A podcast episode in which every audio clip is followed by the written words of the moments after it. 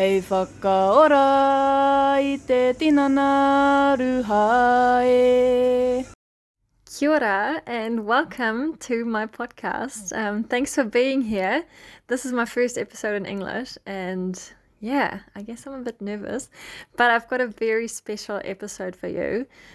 Um, it actually still gives me goosebumps when I listen to some of the parts. Um, this is an interview that I did with Cypress. She's a really cool teenager. She's 16 years old and she used to work for us in our fish and chip shop. And over the time, I don't know, I guess we became friends and I, yeah, had quite a few nice personal chats with her. And at some stage, I told her that I was going to do an episode for my German podcast talking about Maori culture. And I asked her if she would answer some questions for me. And she was really excited and said, Yeah, of course, I'm happy to. So, yeah, one day we sat down and I just asked her a few questions. And at first, I thought it was only going to be maybe 10 minutes or so, but then I was really fascinated by her answers and the way she spoke about it. Because sometimes she can be a bit shy at first, but she really opened up and told me a lot about the Maori culture. So, the next day we were actually at work and I asked her, Hey, would you mind answering a few more questions? I really liked this so much. And she said, Yeah, of course. And um, yeah, so there's kind of two parts to this interview. The first one um, we did just in my little whare here in my house. And in the second one we did at work. And the second one was almost even more special because she actually sang a waiata, a Maori song for us. And in the end, she even performed a haka. You'll see. It's really special. So have fun listening. Um, I think at first we were both a bit like shy and giggling a lot, but it really gets better and better. So yeah, have fun and please give me your feedback because yeah, my first English episode. Um, I'd be happy to do more. So send me your feedback and questions, topics that you're interested in. But now, here's the episode. Okay. hey, Cypress. And first of all, thank you so much for agreeing to doing this with me. That's really cool. Maybe you could um, quickly introduce yourself because, yeah, people don't know who you are. Um, hi, I'm Cypress. Um, I'm 16. Janine is my boss. she asked me to do this. So I said, okay. oh let's let's just make sure that um, people understand I didn't force you to do this, right? Should pay me extra. well, um, and is it kind of okay to say that you're half Maori, half Pakeha? Would you say that? Yeah, that pretty much sums up me. Yeah. So your mum is white, and yeah, my dad is full Maori. Mm-hmm. And so you pretty much grew up with like a mixed culture? Like you pretty much got the best of both worlds? Would you say that? Did you get a good view into like the white side of things and the Maori side of things? I'd say I got mainly Maori because um my mum was always trying to keep it Maori, like not like try hard, but like she mm-hmm. likes Maori culture and stuff. Yeah, that's cool. But yeah, I got good insight in both worlds. What would you say what the main difference or differences between the two cultures are? I know, probably a hard question. I should have prepared you beforehand and given you the question. Yeah, that would have been good. but yeah, maybe something comes to mind. I don't know. The first thing that came to mind is the way that both like sides are treated so differently. Treated by who? Like just the community, like nah. Just in Hamilton, where my mum is, if I'm walking down the street, I usually get side looked at a lot. Maori mm-hmm. people get discriminated a lot more than white people, I'd say. Yeah. That's the first thing that came to mind, just the racial racial differences and stuff. Yeah. So would you say that you yourself have um, definitely felt some racism towards you and others? Yep, my last school was a full white people school and I had no friends. Didn't even get along with the teachers. Mm-hmm was one of them white privilege schools. Yeah. Yep. And now you moved up here, or I think you went to school up here for a little bit. Yep. Did was it any different up here in Northland? Yeah, it's way different. There's no diversity with any of the students. Everyone's just one big family, and they embrace multiculture a lot more. Yeah. Why do you think that is? Just because there's more Maori people up here? Yeah, yeah. Okay. Well, maybe we could go back to like some of the basics because I told people that there's different iwis. Yeah. Uh, maybe you could briefly explain what an iwi is and um, maybe what kind of iwi you belong to. Okay. Um. Well, uh, my iwi is Ngāpuhi, and yep, New Zealand. Ngāpuhi represents the top part, like the very top of New Zealand. I don't know all the iwis, but I know down south there's uh, Ngāti Porou, and different iwis mean we kind of have different traditions, and we pronounce things differently. Uh, kind of hard to explain. Like if you come to a marae up here, you'd have a few more traditions than you would down at any other place and stuff. And if if you're in the same iwi as someone, it usually means you're related. so like different iwis are like different families. Yeah. Yeah, that's kind of like it. Like an iwi comes from a chief. Mm-hmm. So Ngāpuhi comes from Ngātiki Mata which is the waka that came in Hokianga Harbour. Mm-hmm. and in that waka was N- Nuk- So he's our chief, Yeah. and everyone in Ngāpuhi descends off him. yeah. So in another tribe, that would be their one, Mm-hmm. and stuff like that. So every tribe, every iwi has a different. Uh, the wharenui, which is where you sleep and where the body lies, and like the meeting room. Wharekai, which is the kitchen. Wharepaku, which is just the bathrooms. Mm-hmm. and then there's just the general like lawn area where you park and um, where the kids play.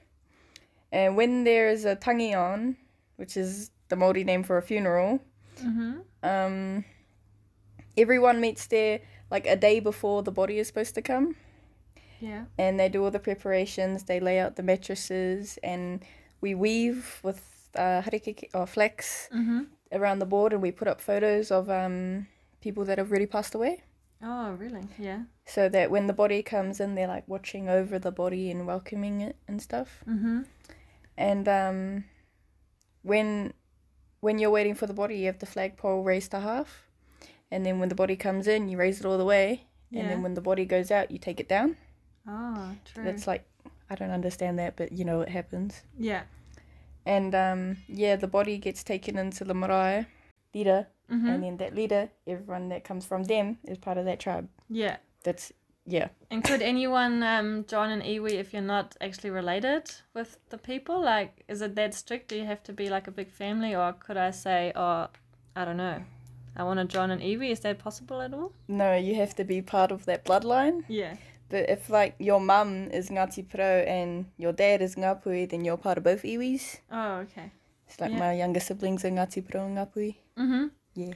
And if you marry someone, um, would that also make you part of the iwi? I guess. Or... Like, if you go to the local marae for that iwi, they can welcome you in and you can be part of that family. Mm-hmm. But you're not really a part of it. Like your kids would be because they Mhm. have the blood in them, Mm. but not really you. Oh, okay. yeah, that's kind of sad. yeah. Okay, that's interesting. I didn't even know that. Yeah. Um, you mentioned the marae a few times. Could you maybe explain what a marae is and when people meet up there? Okay, so maraes they were built way back like when Māoris first came here and they're a place for the dead.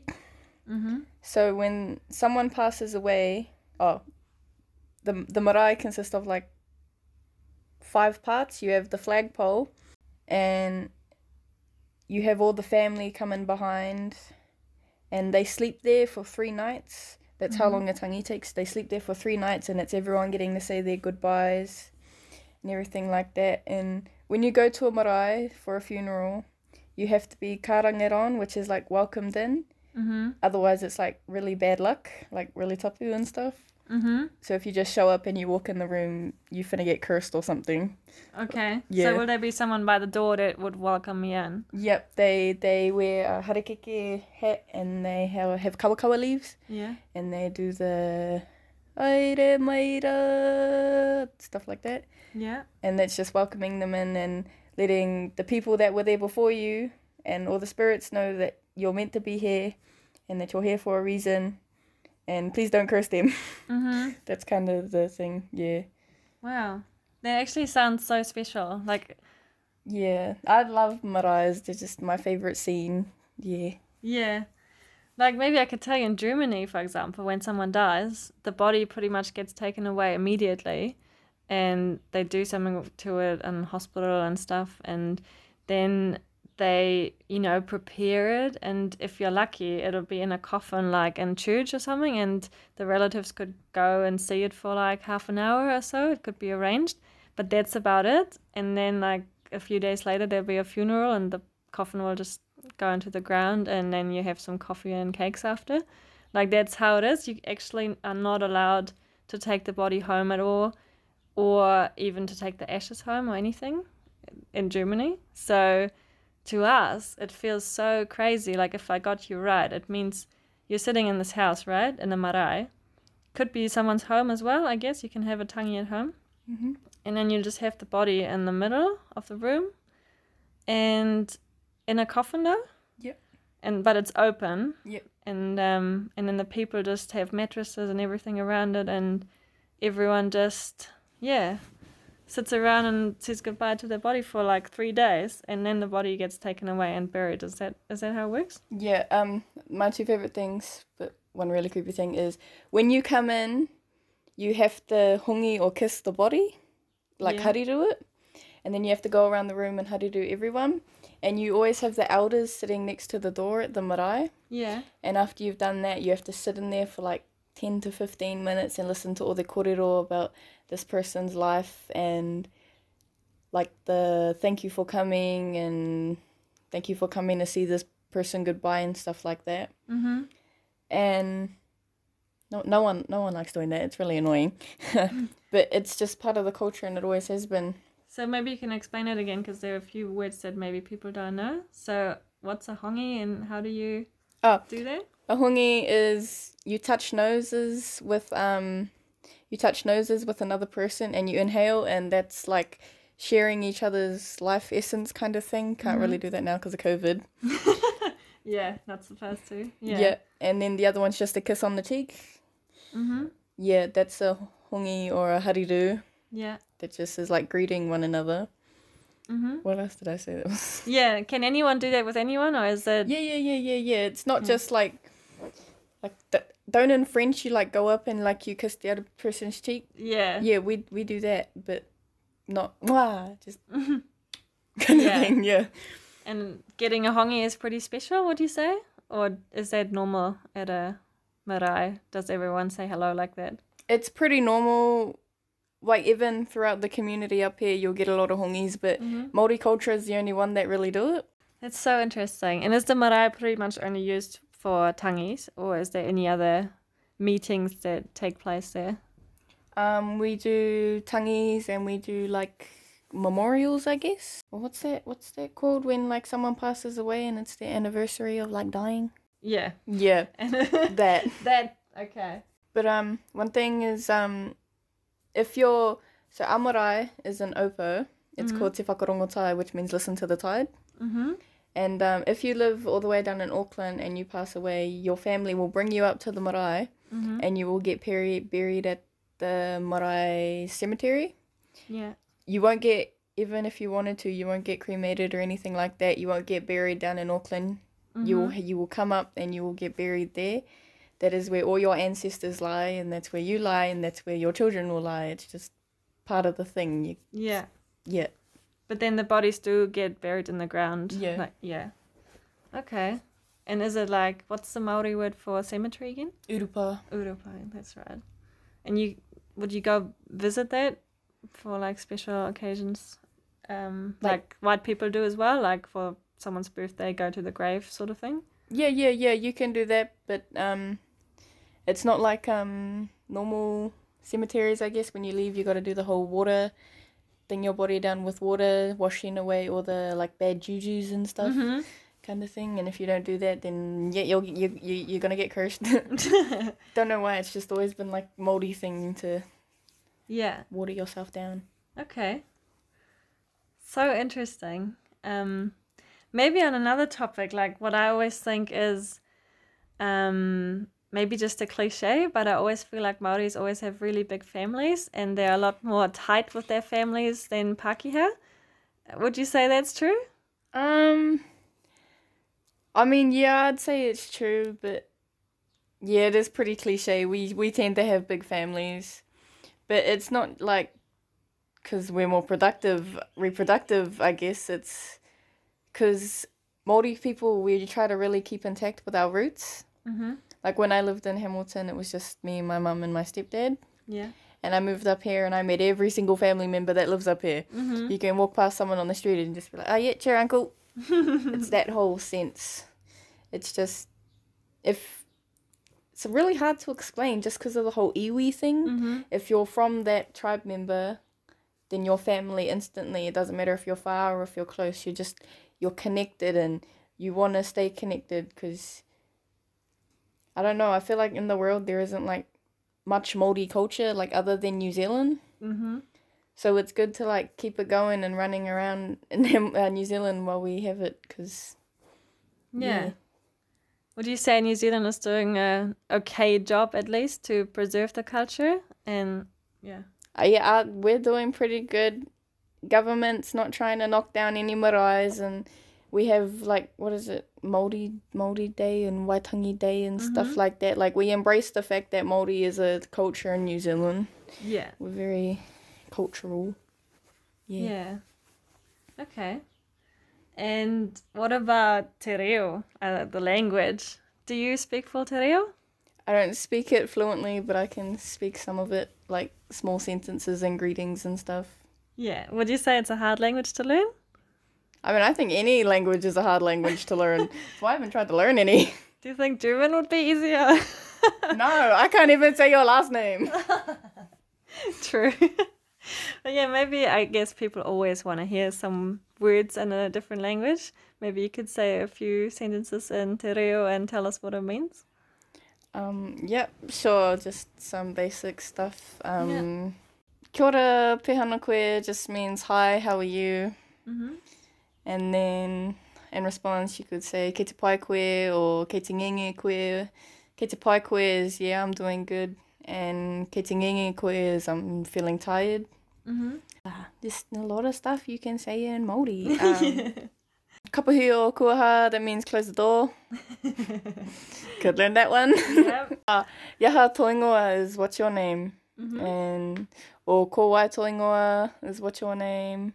How did I say that? My name is Nina. Uh, ko nina tuku ingoa.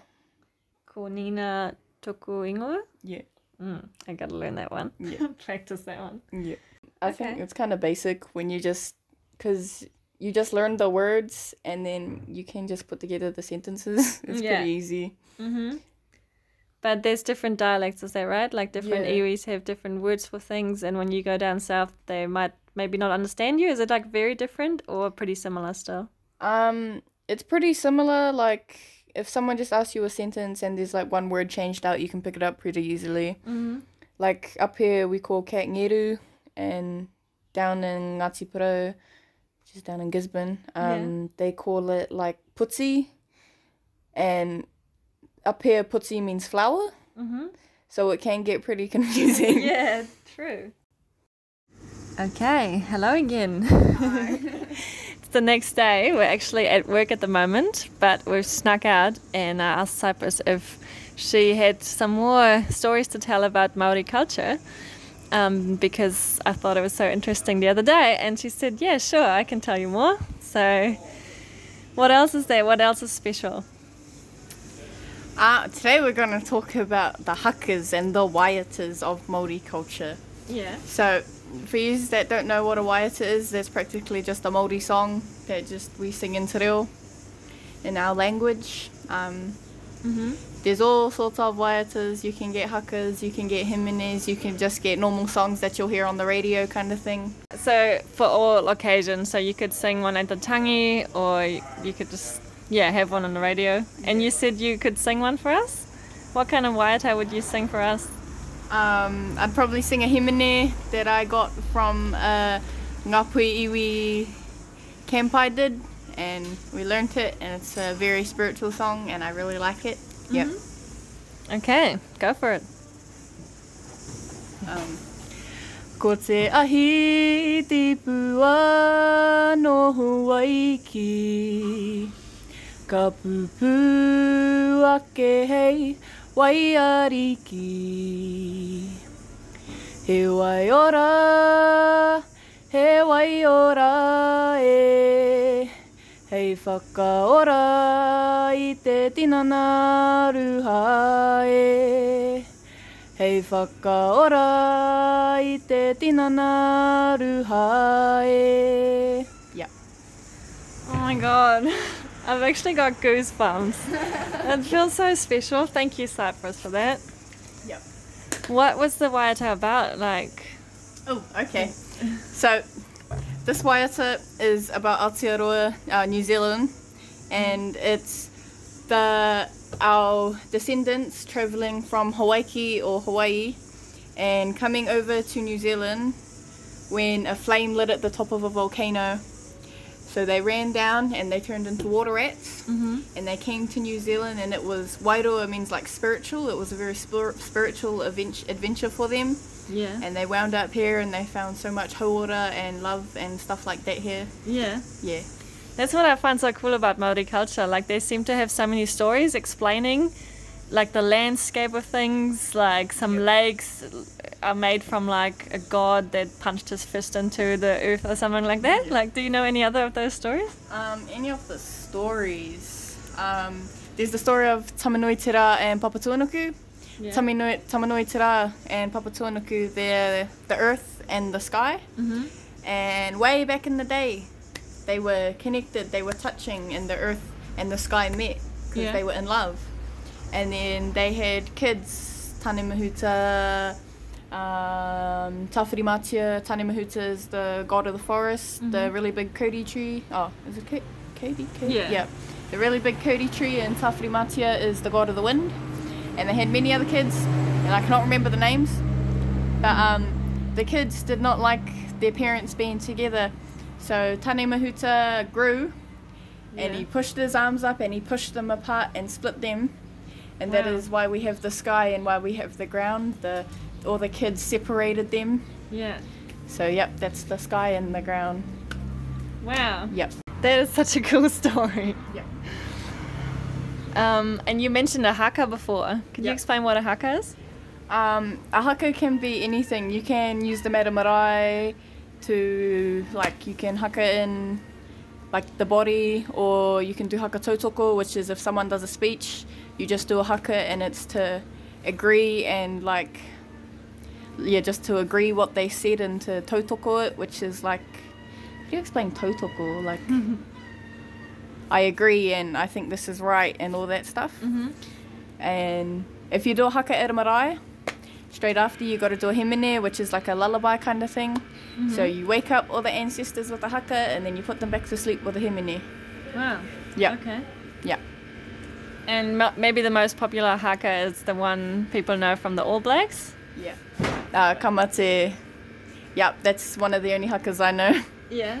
And what does that mean? Like, what do they do just for people that don't know it? All Blacks is the New Zealand rugby team. Yeah. And before the game, is that right? They do Yeah. the haka?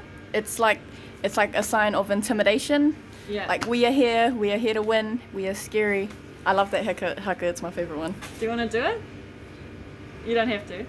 If I do, it's got to be loud, Okay. or there's no meaning. Yeah. That's cool. Do you want actions? If you want. Okay, she's actually getting up. We're outside the shop, so she's looking around if no one's watching.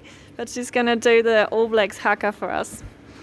I wish I could film this because the expressions on the faces are always really special as well. Does it matter if I'm too loud? No, oh good. Okay. Uh, Can anyone do a haka? I know that some people actually did it in Germany once, like just some stupid idiot Germans. Yeah. That obviously wasn't okay, but for Maoris, yeah. Yeah, there isn't really like anyone can do it. We don't mind. You're welcome. Anyone's welcome to do it. It's just yeah, it's just nice. It's I like doing them because it releases a lot of energy too. Yeah. Yeah. Okay. Oh, this is scary.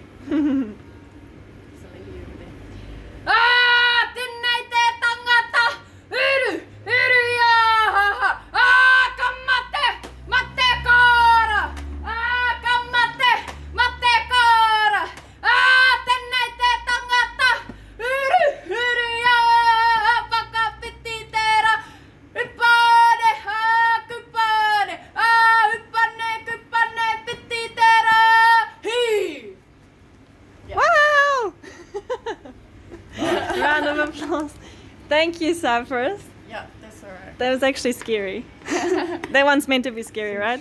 Shivers up your back, eh? Thanks. Wow, okay. Sweet. That's so brave of you, honestly, just to do that.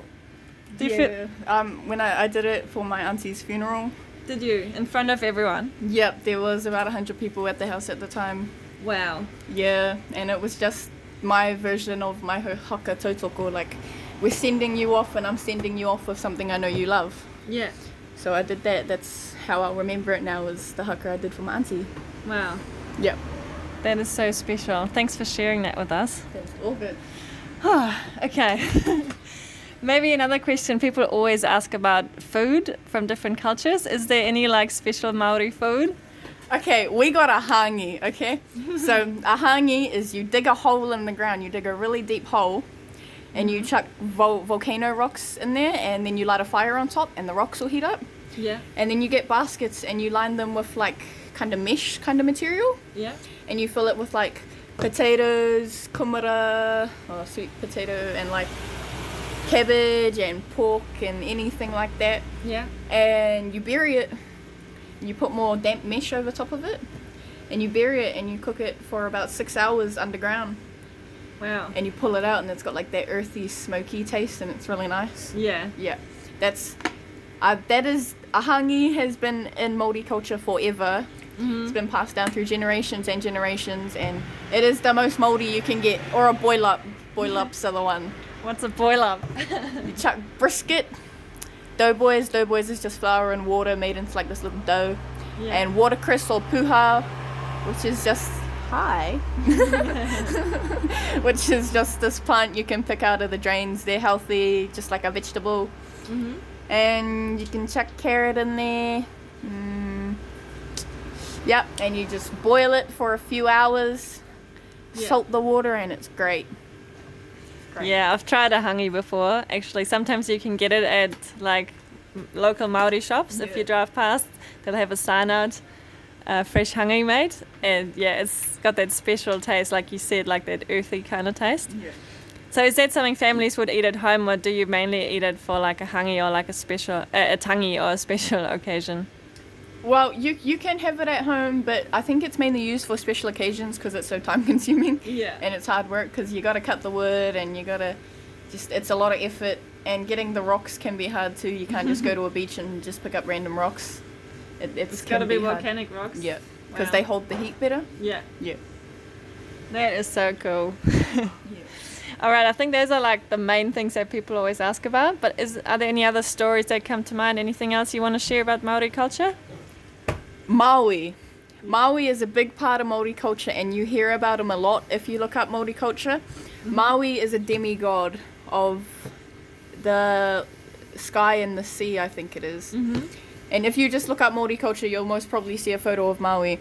And Maui is Maui is a demigod to Maori and like Pacific Islanders. Mm-hmm. And one story about him is the sun. Way, way back in the day when he was just a boy, um, the villagers in his tribe always used to complain that the sun would move too fast and the nights would come too, too, like they'd be too long and they wouldn't be able to get enough of their stuff done. Yeah.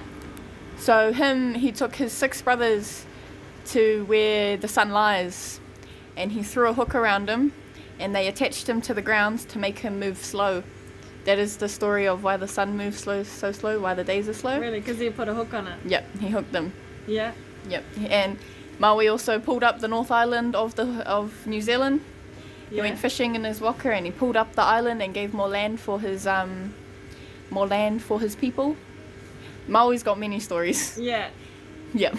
Is that the same Maui that is uh, presented in that Disney movie Moana? Yep, that's the same Maui. Um, I find it really interesting that you go to different cultures and you hear different stories, but he's always the mm-hmm. same person, the same demigod and stuff. Yeah. And all his tattoos that he has in that animated movie, Yeah. they're actual stories of what he's done, like in mm-hmm. Māori culture too. Yeah. It's really cool. Yeah, so that's something I definitely want to recommend to people out here because I'm sure there's many documentaries and like actual proper movies about Maori culture and all that. But if you want like a fun way to see what their culture is like and to learn a bit about Maui and Te Fiti, which is I think the other goddess, Yep. yeah, then um, watch the Disney movie Moana. It's like really fun to watch, and it's got some awesome songs too that we like singing in the shop. So yeah, watch that. A recommendation. If you really want to see childhood Māori culture, watch Boy. Boy, Boy. Yeah. That is full on Māori culture, as hard as it comes, the way it is growing up as a Māori child. yeah. yeah. Cool. I'll link those um, in the podcast description below.